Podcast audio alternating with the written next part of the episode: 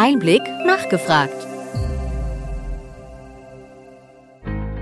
Willkommen bei Einblick nachgefragt, dem Podcast mit Interviews und Gesprächen zum Gesundheitswesen vom Gesundheitsmanagement der Berlin Chemie.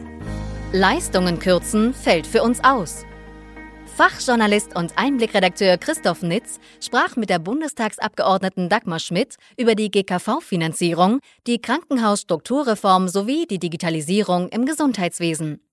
Die Abgeordnete ist als stellvertretende Vorsitzende der SPD-Bundestagsfraktion für die Bereiche Arbeit, Soziales und Gesundheit zuständig. Die Historikerin Dagmar Schmidt ist seit 2013 Mitglied des Deutschen Bundestages und seit 2021 eine der stellvertretenden Vorsitzenden der SPD-Bundestagsfraktion. Bei der Bundestagswahl 2021 gewann die Abgeordnete erstmals das Direktmandat im Wahlkreis Lahn-Dill. Dagmar Schmidt ist unter anderem auch Mitglied des Bundesvorstandes der SPD.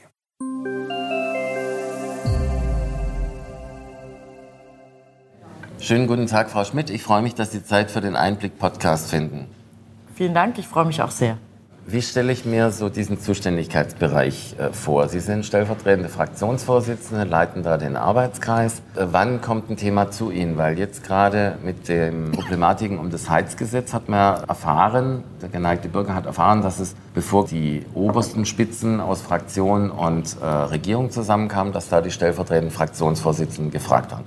Also wie können die Zuhörerinnen und Zuhörer sich ihren Tätigkeitsbereich vorstellen als stellvertretende Fraktionsvorsitzende? Also die Arbeitsgruppe zum Beispiel leite ich nicht, sondern mhm. das machen die Sprecherinnen und Sprecher jeweils, mit denen wir auch als stellvertretende Fraktionsvorsitzende ganz eng uns austauschen und natürlich auch immer mal, gerade wenn es wichtige Punkte sind, mit in, der, in den Arbeitsgruppen natürlich sind, aber äh, sonst ja im Prinzip auch dadurch, dass wir ja immer mehrere Zuständigkeiten in uns vereinen, verschiedenste Baustellen noch jeweils andere haben als die, die sich nur um ein mhm. bestimmtes Thema kümmern. Und die Verhandlung fängt immer an bei den Berichterstattern. Also diejenigen, die in den Ausschüssen für die jeweiligen Fraktionen dann zuständig sind für jeweils diesen thematischen Bereich. Die fangen an zu verhandeln. So, und wenn die an die Grenzen stoßen, dann kommen die Sprecherinnen und Sprecher dazu. Wenn die an die Grenzen stoßen, kommen die stellvertretenden Fraktionsvorsitzenden dazu. Da sollte man es dann eigentlich auch erledigt haben. So, also Manchmal spätestens da sollte eigentlich alles geklärt sein. Wenn das aus Gründen mal nicht gelingt, dann kommt sozusagen die äh, Fraktionsvorsitzenden ins Spiel. Genau, und dann hat man ja diese Koalitionsausschüsse, wo dann wiederum, also wenn es dann ganz fürchterlich alles ist, dann muss es da behandelt werden.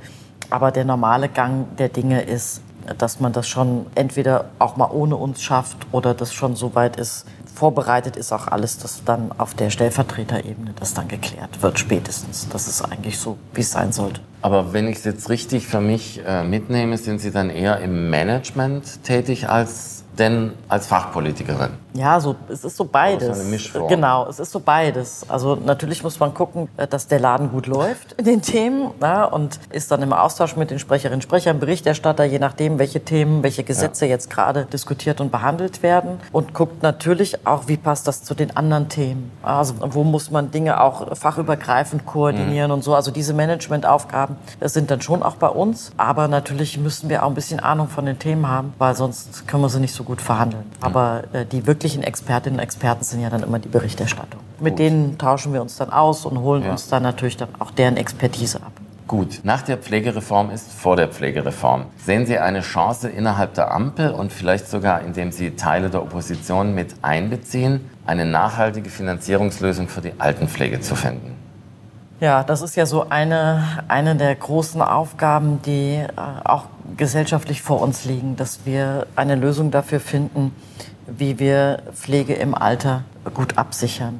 Weil bisher ist ja die Pflegeversicherung keine, ähm, keine Voll- oder Teilkaskoversicherung, sondern mhm. es ist ja immer sozusagen ein Zuschuss. Ja? Es ist eine, eine Hilfe, eine Unterstützung zu dem, ähm, was man dann als, als, als Belastung hat, dadurch, dass man pflegebedürftig wird. Und äh, unsere Vorstellung ist schon, dass wir ähm, das deutlich verbessern, dass wir auch dahin kommen, dass wir nicht zu dem, was es an Kosten gibt, einen Zuschuss geben, sondern dass man zum Beispiel in, in so eine Art Teilkasko sagt, das ist sozusagen der feste Beitrag, äh, mhm. den man bringen muss. Äh, der Rest wird von der Versicherung getragen, aber dann muss man natürlich andere Finanzierungsmodelle haben. Ja. Ja, dann äh, ist unsere Vorstellung natürlich die, dass sich alle dann auch an dieser Versicherung beteiligen gleichermaßen, dass man auch die mit den größeren Einkommen mehr beteiligen kann und dass wir schon dann in, in so eine Art Bürgerversicherungsmodell dann kommen, um das abzusichern. Ob sowas in der Ampel möglich ist, schwierig, weil da ja zwei schon sehr unterschiedliche Vorstellungen von sozialer Absicherung aufeinander stoßen. Wir, die eher die Idee haben, dass man das solidarisch in einer Gesellschaft mhm. finanziert und dass auch die, wie Abgeordnete, die jetzt ein bisschen mehr verdienen, einen größeren Beitrag dazu leisten, dass aber andere im Alter auch noch würdig leben können, weil das unseren Laden zusammenhält. Und dann gibt es ja die andere Auffassung, die sagt, na ja, aber am Ende äh, muss sich halt jeder privat selber kümmern.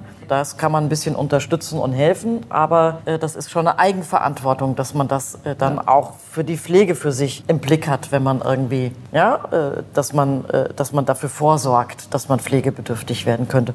Und das sind halt schon sehr unterschiedliche mhm. Auffassungen. Und ähm, wir haben ja im, im, Koalitionsvertrag dazu auch einiges festgehalten mit äh, Steuerzuschüssen, was ja auch jetzt noch mal zeigt, dass man als Gesamtgesellschaft diese Themen tragen möchte. Und ja, da äh, ist der Finanzminister gefordert, äh, noch das ein oder andere dann aus dem Koalitionsvertrag auch möglich zu machen. Bleiben wir bei Herrn Lindner. Der äh, schlägt quasi äh, auch im Gesundheitsbereich zu. Und jedes Jahr, ab jetzt beginnen, geht es ja um die äh, GKV, also um die Finanzierung der gesetzlichen Krankenversicherung. Und da ist es wohl für das kommende Jahr so, dass die Beiträge ein zweites Mal leicht ansteigen, auch weil Bundesgesundheitsminister Karl Lauterbach gesagt hat, dass eben kein höherer Steuerzuschuss beim Finanzminister möglich für das kommende Jahr sein wird. Wie sehen Sie diese Entwicklung und was könnte eine Idee sein, um die GKV-Finanzen nachhaltig aufzustellen, dass man nicht jedes Jahr quasi so einen Flickenteppich irgendwie äh, im Herbst zusammenstrickt? Also ich glaube, eins, was man erstmal festhalten muss, ist dadurch, dass wir am Arbeitsmarkt eine stabile und gute Lage haben, ja, und, und, das, und wir da auch viel Kraft und Energie reingesteckt haben, dass das so ist mit ähm, äh, Kurzarbeitergeld und anderen, anderen mhm. Geschichten, ähm, ist die Lage nicht wirklich dramatisch. Ja, mhm. so, sondern weil das hängt ja davon ab, auch wie sich wirtschaftliche Lage entwickelt, wie sich die Arbeitsmarktlage entwickelt, wie dann auch die Finanzierung unserer sozialen Sicherungssysteme ähm, aussieht. Das heißt, wir, wir sind erstmal schon, stehen wir so schlecht nicht da. Ähm, und dann hat man diese, hat man ja die Trias. Ja, also man kann entweder ähm, äh, die Beiträge erhöhen, man kann die Steuerzuschüsse erhöhen oder man kann Leistungen kürzen. Genau. So Leistungen kürzen fällt für uns aus. Ja, sondern äh, im Gegenteil müssen wir ja gucken, wir haben die ganze Frage Long-Covid und ähnliche mhm. Geschichten vor uns, ähm, die wir ja noch in Angriff nehmen müssen. Ähm, so, und dann bleiben Beiträge und äh, Steuerzuschüsse. Und es bleibt natürlich noch eins, und das haben wir ja auch schon im letzten Herbst in Angriff genommen, Effizienzen im System zu suchen. Mhm. So, das wird mittel- und langfristig äh, über die Reform, äh, Krankenhausreform gelingen. Äh, das wird auch über Digitalisierung, über Telemedizin. Also wir haben viele Bausteine, wo wir auch im System effizienter werden wollen und müssen. Gerade im Krankenhaus, teuerstes System, mittelgut. Ja, also da ist noch, ja. da ist noch Luft nach oben. Ähm, so, äh, oder eben Steuerzuschüsse. So, und Steuerzuschüsse und Beiträge, ähm, dazu haben Sie ja das Richtige gesagt.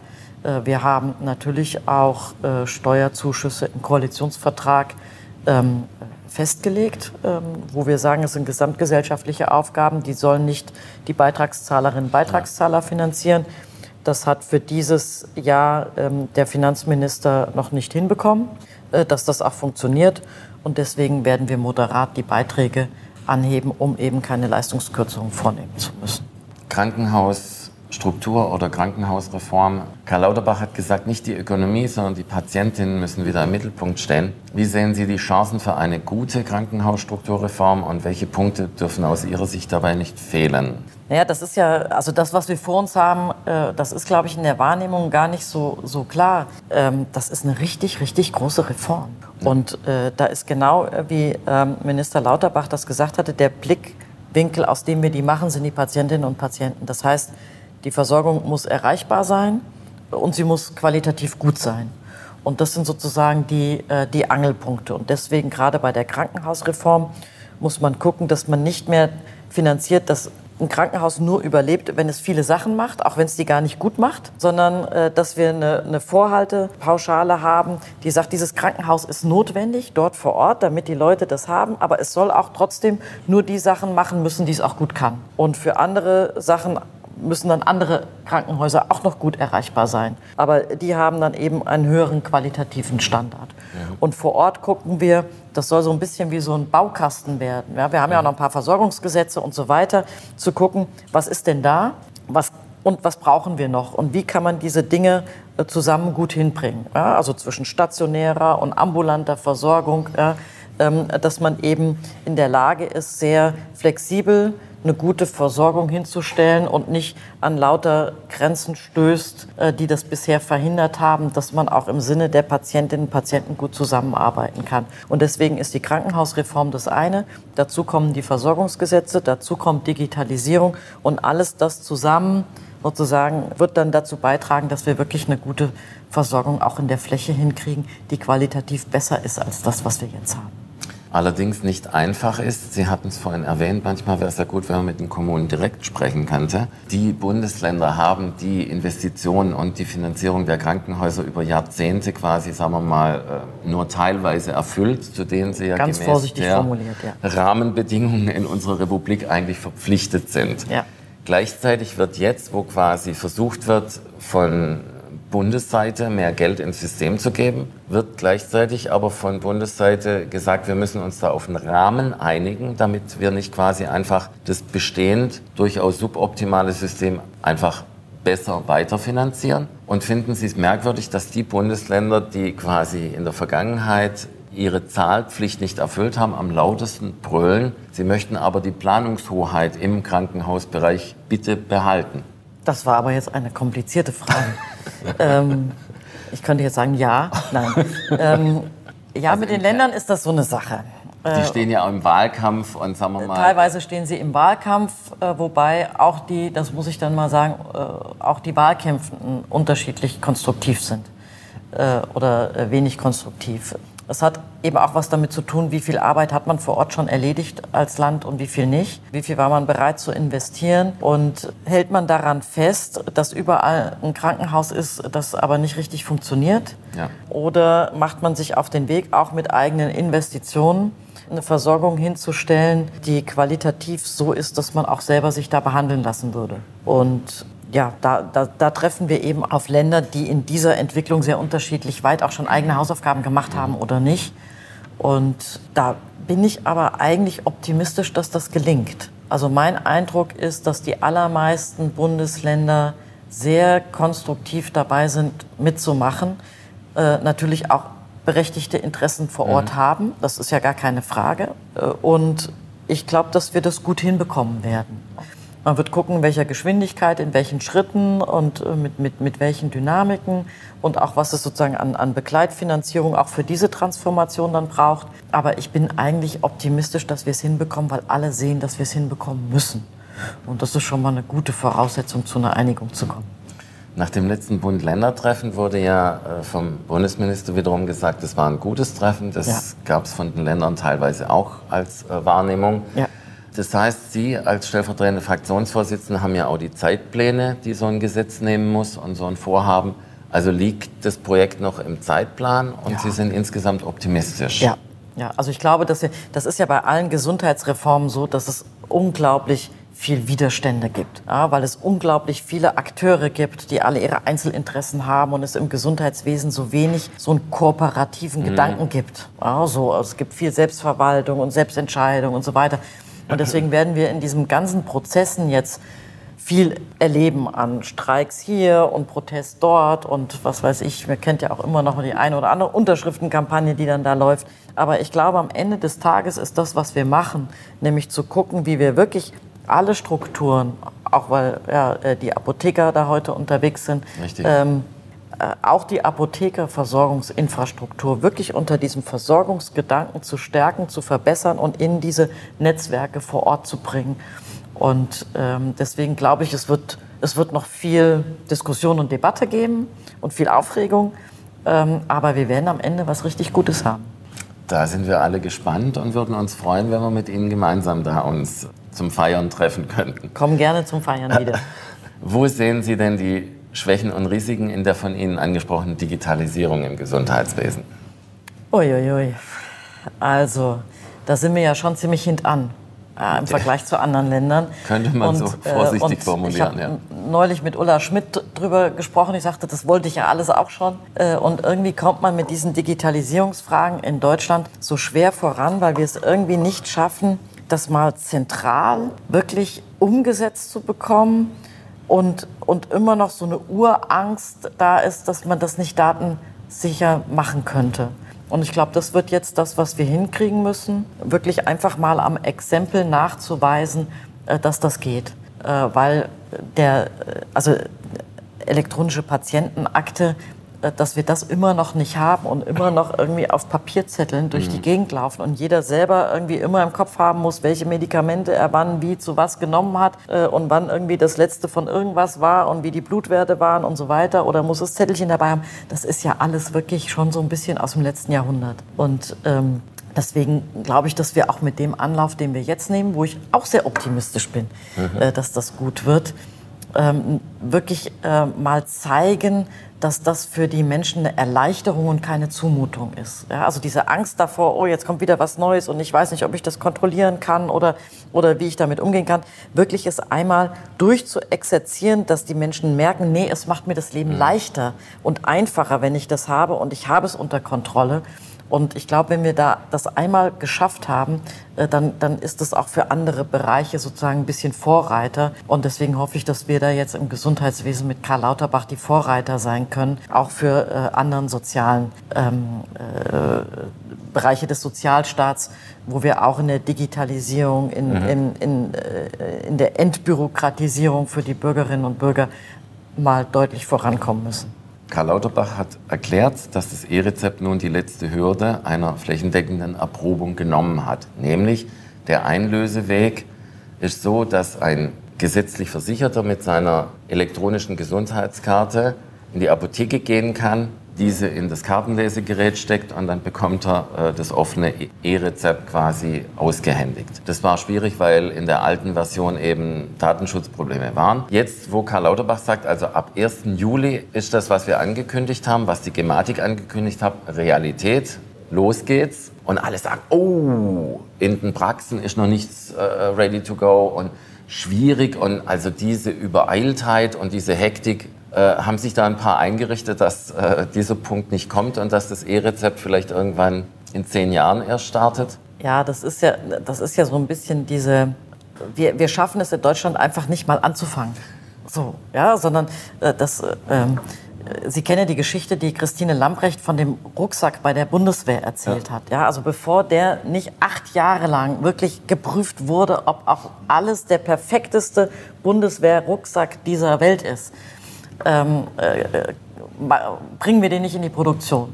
Und so sind wir irgendwie an anderen Punkten auch so ein bisschen. Und das, das bremst uns total aus. Und deswegen ist es richtig, dass wir jetzt einfach mal anfangen. Und dann werden die Menschen erleben, nein, es ist besser und nicht schlechter. Und wir müssen genau in dieses Erleben kommen. Es wird besser und wir müssen es, wir müssen es uns zutrauen, Dinge in Schritten zu machen, Dinge einfach anzufangen ähm, und, äh, und, und loszulegen, ähm, damit, damit wir aufholen. Also wir sind ja in diesen Bereichen äh, im internationalen Vergleich wirklich ja. weit, weit hinten dran. Wir haben da aufzuholen. Was ja auch das Gute ist, wir können lernen von dem, wie es andere Länder gemacht haben. Kann nicht immer alles eins zu eins übertragen. Ähm, aber äh, um es auf den Punkt zu bringen, der Minister hat vollkommen recht, wir müssen jetzt mal anfangen. Vielen Dank, Frau Schmidt, für das Gespräch. Ich wünsche Ihnen weiterhin alles Gute. Vielen Dank, es war ein sehr angenehmes Gespräch.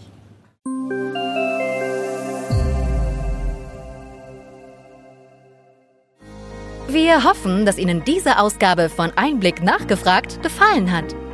Bitte schicken Sie uns gerne Anregungen und Fragen an gesundheitsmanagement at berlin-chemie.de.